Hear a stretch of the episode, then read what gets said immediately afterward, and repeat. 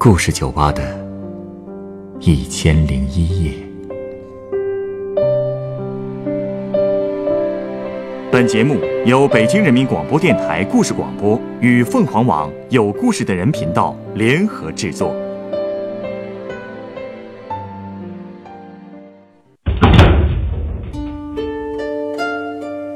欢迎光临故事酒吧。今天来到酒吧的是一位百感交集的母亲。为了儿女的婚姻幸福，他尽了自己最大的努力。但是为什么女儿的反应让他如此失望呢？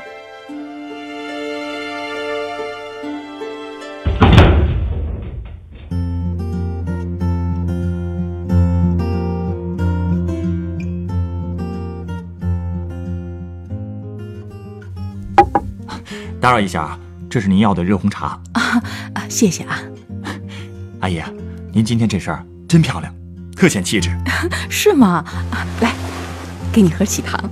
哟，谢谢啊。嗯，您今天这是参加婚礼去了？是我儿子的婚礼。哎呀，是吗？嗯，恭喜恭喜啊！谢谢。哎，现在都这么晚了，怎么还不回家休息啊？操持婚礼一定很辛苦吧？哦，那肯定的呀，累是挺累的。我老伴儿啊，他回家就着了，可我呢？是一点都不困，在家也睡不着，就想着出来坐坐。是不是太兴奋了？婚礼很成功吧？嗯，呃，婚礼我觉得还是挺满意的。虽然我们这规模不大，但是也算很精致了。客人们吃的，我觉得也都挺满意的。哎，到今天为止啊，我这闺女呀、儿子啊都结婚了，我觉得我这辈子的任务也算完成了。只不过吧，唉，嗯，怎么感觉您的心情不是特别好？确实是，有点难过啊。哎，这大喜的日子为什么要难过呀？今天吧，看到我们亲家公把儿媳妇的手放到我儿子手里的时候，我听到儿子喊他爸爸，哎呦，当时我这眼泪就掉下来了。我就想起来吧，五年前吧，我闺女的手也是被我老伴儿交到我女婿手里的，而且那个女婿也是我精挑细选的。就算他不是我闺女最想嫁的人，但是这么多年了，我也从来没有怀疑过我自己的眼光。您是说，您的女儿并不想嫁给她的老公？不想嫁呀，那是因为她什么都不懂。现在这孩子，我跟你说，眼里边只有什么爱情啊，爱情啊，可爱情能当饭吃吗？你说啊，嫁汉嫁汉，穿衣吃饭。我一直都觉得吧，他再大一点，是不是就懂了？难道说，你女儿当时爱的是别人？她爱的是她那个大学同学，叫叫什么梁俊。哎，说起来吧，这个梁俊呢。他也算是个好孩子，对我闺女吧，那也是挺好的。但是，他家里边的条件实在是太差了。老家都住在农村，家里边还有个妹妹，比他小十岁，当时还在读小学呢。据说吧，他妈妈的身体还不好，常年有病。你说这样的人家，我怎么可能让我闺女嫁过去呢？其实这些情况，你女儿也都是知道的吧？他应该也考虑过这些现实问题了。哎，我不都说了吗？现在这年轻人啊，东一个爱情，西一个爱情，这眼里边只有爱情，而且吧，还都是那种理想主义的爱情。我跟他说了，我说你要是以后啊，真跟这个梁俊在一起了，将来你不但要养梁俊他爸爸妈妈，你还要养他那个妹妹，这家里的负担太重。可我闺女人家听了以后，人家说没事儿啊，我自己已经想好了。我会和梁俊一起努力，哼，你听听，这还不是理想主义，还一起努力。我当时啊，就后悔我在养他的过程中，我让他吃的苦太少了。他哪知道这生活的艰辛呢？友情饮水饱，我也不是没有年轻过，谁不是从那个时候过来的呀？我也不是生下来就是他妈，是不是？嗯，您的心情我特别理解，做父母的考虑问题。总是会比儿女现实一些。不过俗话说呢，强扭的瓜不甜。您要是强行拆散他们的话，您闺女也不一定会幸福吧？说的就是啊，我当然也不想强拆他们了。我一直在给他讲道理呀，但是我当时吧，我也想好了，我就想啊，如果说不通的话，那我也要做一回法海。我不怕别人说我嫌贫爱富，为了我闺女的后半辈子，我也不怕别人指着脊梁骨骂我。谁骂谁就把自己的闺女嫁过去，是不是？反正我是铁了心了，我不允许我的闺女嫁到那样的家庭里边去。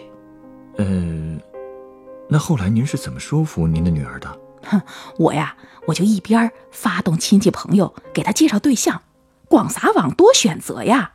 我一边啊还给她做思想工作，而且我还让她亲身体验了一把什么叫做苦日子。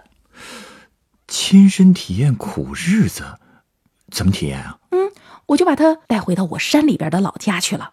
他从小到大我都没有带他回去过，就是怕他觉得苦不适应不习惯。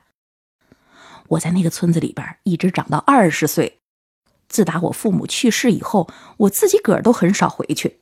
但是这次我必须要带着他去看一看这个现实到底是什么样的。不过我觉得啊，无论是您还是那个男孩子梁俊，既然都是从农村出来的，而且也都在城市里立住脚了，这难道不是自己打拼的最好例子吗？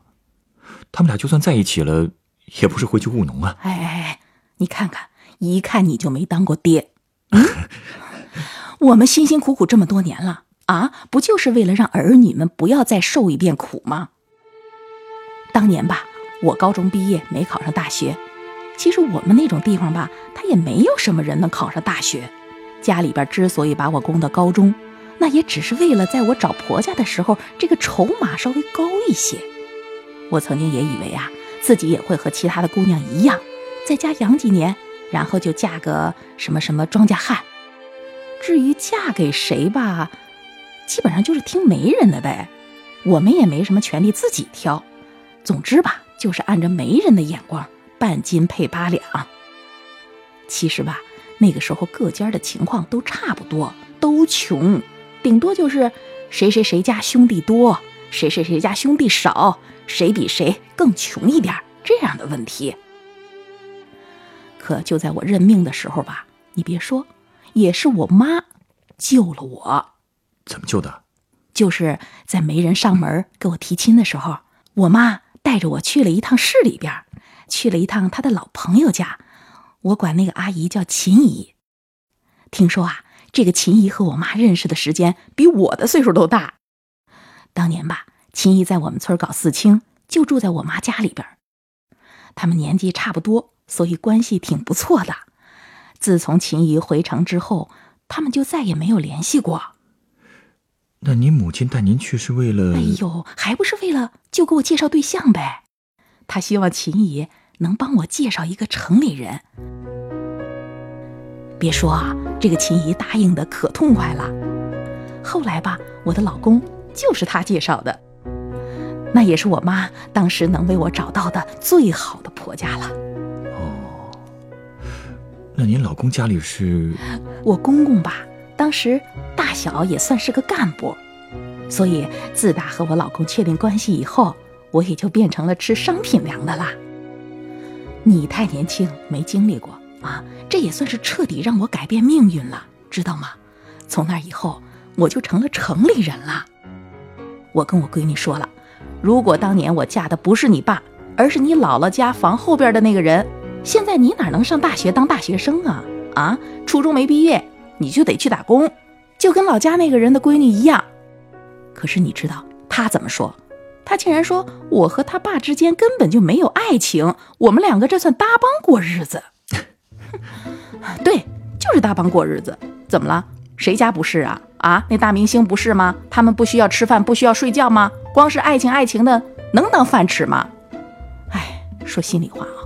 如果单说我老公这个人吧，我们俩人生观是有点不太一样。我这辈子吧，也没少和他吵。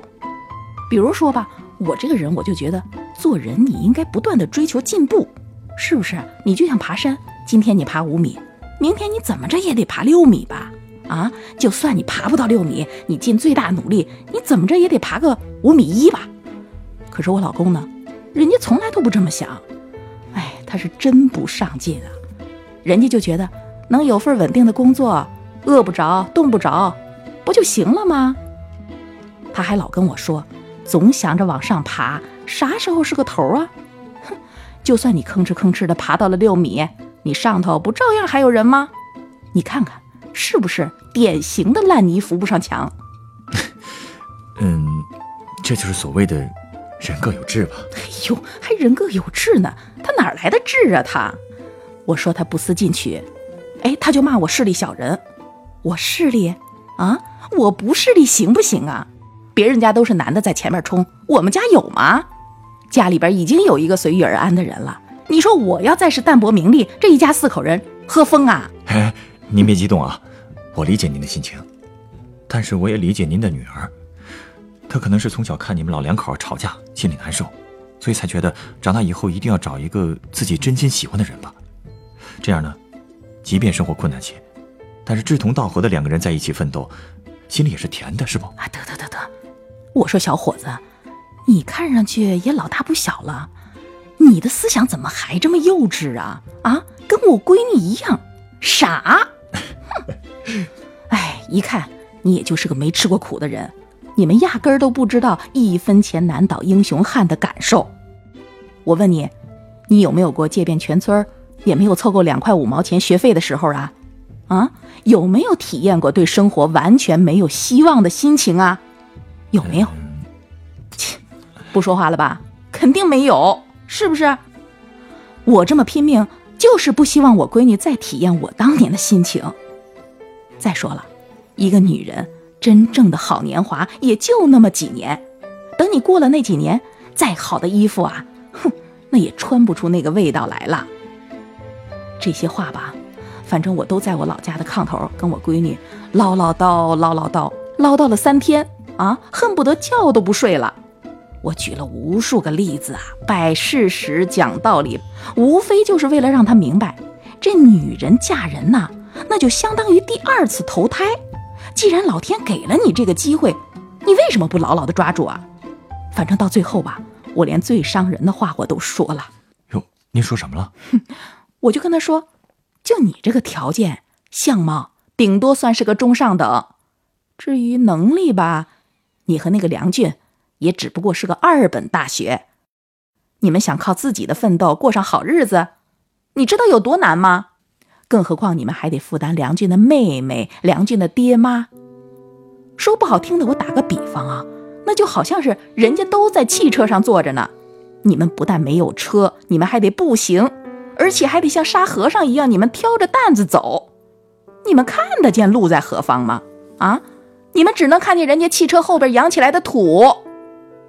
嗯，这个呀，说的是有点重了。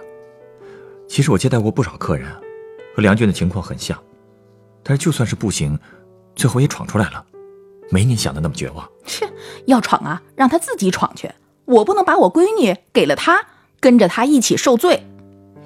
那后来，您女儿被您说服了？反正她是同意分手了。半年以后吧，我就把现在的女婿介绍给了他。他们交往了两年就结婚了，出嫁前一天，他把自己锁在屋里，把之前的那些日记呀、照片啊，还有高中的课本，烧的烧，扔的扔。反正我也总算是放心了。人呐，就得接受现实，只有接受了现实，才能把日子过踏实。那他现在幸福吗？哎其实吧，在我看来，她真的挺幸福的，这日子过得四平八稳的啊。结婚的时候，婆家给她买了房子、车子。虽然说这房子算不上多大啊，这车子也不算是什么豪车，但是这些，如果你真的靠梁俊自己去挣，那好歹也需要二三十年吧。所以啊，他们结婚的时候，我们周围所有的人都夸我好福气。女儿漂亮，女婿家也富裕，甚至呢还有那么一点小权利。其实我哪有什么好福气呀？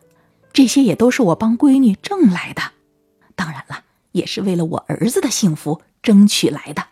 啊，什么意思啊？嗨，这些吧，我从来都没有跟我闺女说过。就说那前几年吧，啊，我儿子大学毕业要找工作了，我就偷偷的带着礼物去找了人家亲家公，托他给我儿子牵牵线。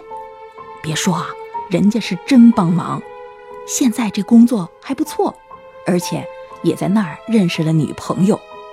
虽然说那个姑娘家也是个工薪阶层，但是至少没什么负担呐。其实我的原则就是。我们做父母的虽然没有什么能力，但是至少要做到不给儿女增加阻力。这样的话，只要两个孩子在一起，同心协力的，那就一定能过上好日子。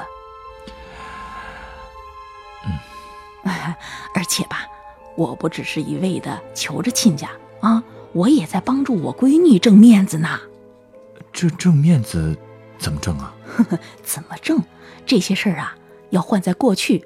我自己也特别看不上眼，但是吧，为了闺女，我这也是豁出去了。你比如说，我跟你说啊，我会在闺女女婿上班的时候去讨好亲家母，陪着他打麻将啊，做美容啊，然后我再用自己的钱给自己买点礼物。但是呢，我还要和闺女说，这是她婆婆送的。您这又是何苦啊？这也太委屈自己了吧！别说啊，我倒没有觉得委屈。亲家母啊，人家人也不错，从来没有居高临下的对待过我。而且只要一想到这些都是为了闺女做的，只要她能过得幸福，我宁可把这亲家母当老板一样伺候。这又有什么不能的呢？哎呀，您真的是没必要做到这种地步。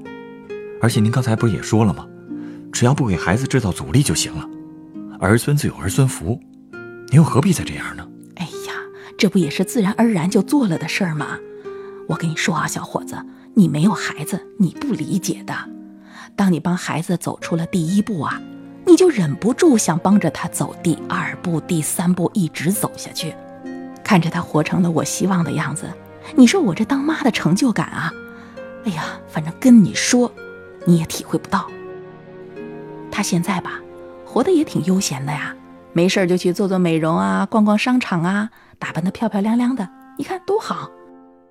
他要是真和那个梁俊在一起了，这些生活能保证吗？能做到吗？好在他自打结婚以后啊，就再也没有提到那个人。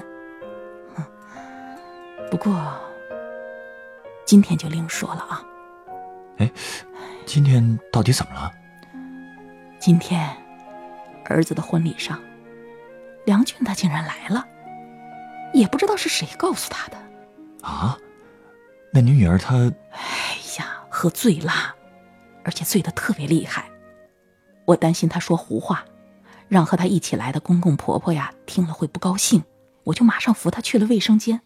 我看她想吐吧，我本来想帮她拍拍的，可是没想到啊，她这一把就把我推开了，然后她竟然跟我说了。说了五个字，他说什么了？他说：“妈妈，我恨你。”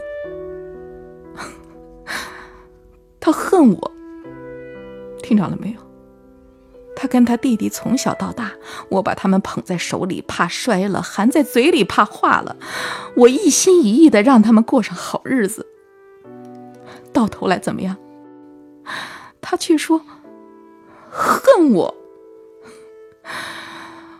我呀，我就当是他在撒酒疯了，我不往心里去。我觉得他迟早会明白我的苦心，是不是？嗯，这样，您稍等啊，我想送您一杯鸡尾酒。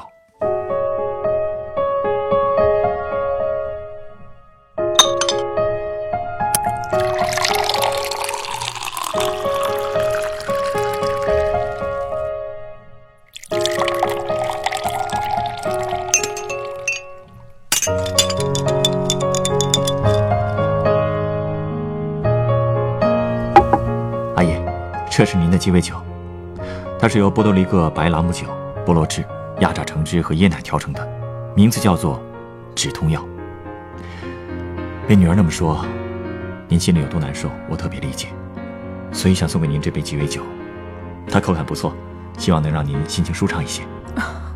谢谢你，小伙子啊，我这心呐，是真疼。唉，可能越是亲近的人，越不能理解这种痛苦吧。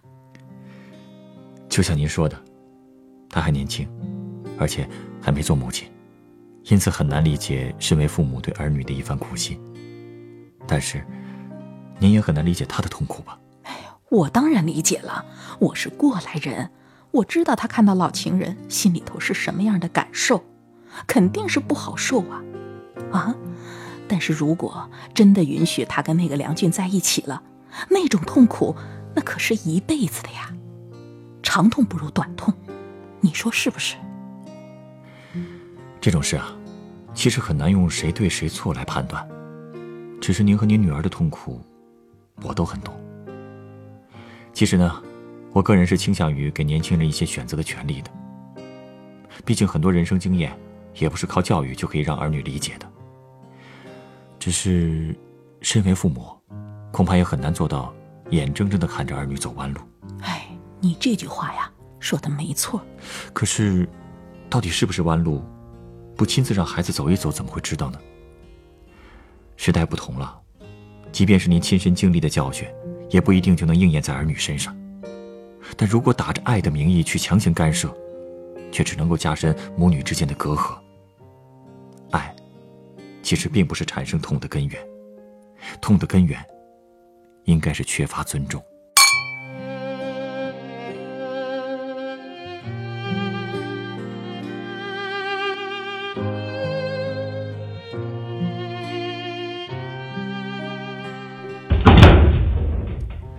本故事选自凤凰网有故事的人独家签约作品《妈妈，我恨你》，原作王淑梅，改编制作陈寒，演播左立、陈光，录音严乔峰。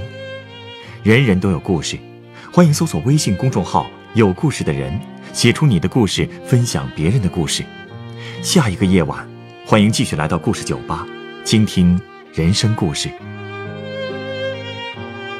收听最新节目，请关注北京故事广播，工作日每晚九点播出的《故事酒吧》的一千零一夜。